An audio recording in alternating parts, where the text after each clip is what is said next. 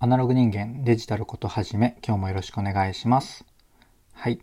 どうもゆうとです。この番組は聞いてるだけでほんのちょっと IT リテラシーがアップしちゃう、そんなお得なお話を日々しているラジオになってます。たまたま聞いちゃった方もほんの少し聞いていってくださると嬉しいです。はい、ということで今日は何の話をしようかなっていうと、テレビからスマホへの動線がいつの間にか進化してたっていうちょっとテレビの話をしてみようかなと思います。いつも通りながらでなんとなく聞いてくださると嬉しいです。はい。ということで、早速本題に入っていきたいんですが、まあ、本題入らないか。えっと、なんでそれ気づいたかっていうと、あの、僕、論文のやつさんが結構好きで、で、先々週か先週ぐらいから、えっと、グッドラック、朝の8時、特ダネとかの裏番組にレギュラーで出るようになって、ちょっとそのチャンネルを、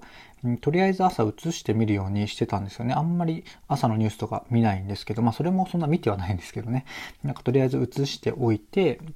うんと、ちょっとちょっとチラチラ、チラチラとかたまに聞いたりするっていう感じで、あ、そっか、逆になので、その時間にラジオとかボイシーとか、えー、YouTube とか流す感じ、まあ、スタイフも含めて、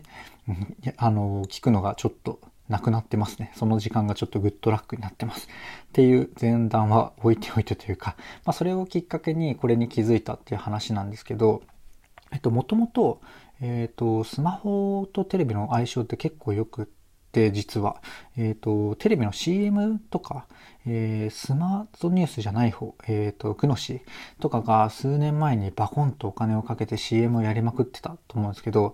とテレビ見ながらスマホを触ってツイッター見るとか、えっ、と CM 中にそれ気になって検索するとか CM 自体じゃなくても番組で気になったものをググるとかってすごい自然な行動じゃないですか。えっ、ー、と、なのでテレビとスマホってなんかテレビからこう YouTube とかこう比較めっちゃされてますけど実はこのなんか動作的に言うとめちゃめちゃ相性が良くって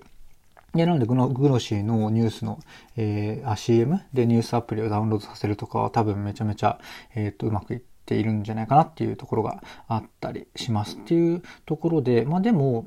まあそんなに活用しきれてないなっていうのが結構思ってたんですけど、グッドラックで見てて、えっと、なんか2パターンぐらい結構面白いあの動線の作り方があって、えっと、ぜひ共有したいなと思って今日撮ってますと。で、何かっていうと、1つ目が、えっ、ー、と、何のコーナーかちょっと忘れた。クイズかな。まあ、ちょっとコーナーそれぞれ忘れちゃったんで、はしょるんですが、えっ、ー、と、1個が QR コードですぐ参加できますよ。参加申し込み申し込みか参加なんですけど、QR コードが画面にも表示されていて、そこから読み込んで参加するっていう動線。これ、まあ、ググる、えっ、ー、と、手間とか、すごい端折ってできるので、やっぱり、えっ、ー、と、楽ですよね、QR コードだと。なので、なんか参加率とか結構上がったりするのかなと思いつつ、若干、やっぱ滑稽だなというか面白いなと思うのが、えっと、テレビ画面ってそんな近くにないじゃないですか。なので、QR コードで読み取るときにちょっとソファーとか椅子から立ってテレビによってカメラというか QR コード読み取るアプリを開いて開くとなると、まあ若干面白いなって思いつつ、まあ工夫がされていてなんか素敵だなって思った話でした。で、もう一つ、二つ目なんですけど、と、それが LINE 使ってたんですよね。えっ、ー、と、LINE で参加するっていう感じのものがあって、それも、えっとまあ、確かにやりゃいいじゃんっていうのは気づく人も多いと思うんですけど、あんまり、まあ、僕はあの、録画でしかテレビを見なくて、バラエティをひたすら見てるんですけど、主に、あの、有吉さんとかマツコ・デラックスの、まあ、さん付け忘れたマツコ・デラックスさん、マツコさんの番組を見てるんですけど、そういう系だと全然やってなかったんですけど、最近多いんですかね。他のテレビとかあんま見れてないんですけど、なんか LINE に誘導して、そこで、えっ、ー、と、参加したり申し込んだりするっていう動線もあったりして、今時っぽくて、なんかめちゃめちゃいいなって思ったりしました。LINE がやっぱ来るとね、と多分それって結局 LINE 公式アカウントみたいなものをつい友達追加してやるものなので、えっ、ー、と、その番組から定期的に放送前とか、えっ、ー、と、予告的なものが届いたりして、多分見ることも多くなるし、LINE で参加ってなると多分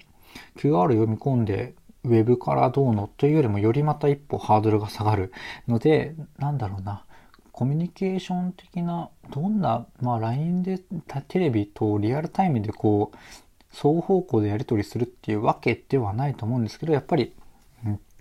こう、ど、どんどんどんどん進歩は、えっ、ー、と、テレビの方もしてるんだなって改めて感じたお話でした。まあ、ただね、えっ、ー、と、双方向のコミュニケーションとか、えっ、ー、と、なんかこう、はい、あ、これスタイフ、スタイフの話なんですけど、リスナーがこう配信側にふいって拾われるとか、そういう体験っていうのはやっぱりテレビとか、まあ他のものではなかなかない全く新しい体験なのでこれテレビが進化しているなって感じつつもやっぱりこうスタイフすげえなって改めて思ったっていう感じですかね。まあテレビの話から結局スタイフの話で終わるんですが、えっと、まあでもそんな感じでうんとテレビも進化しつつあるのでなんかもう本当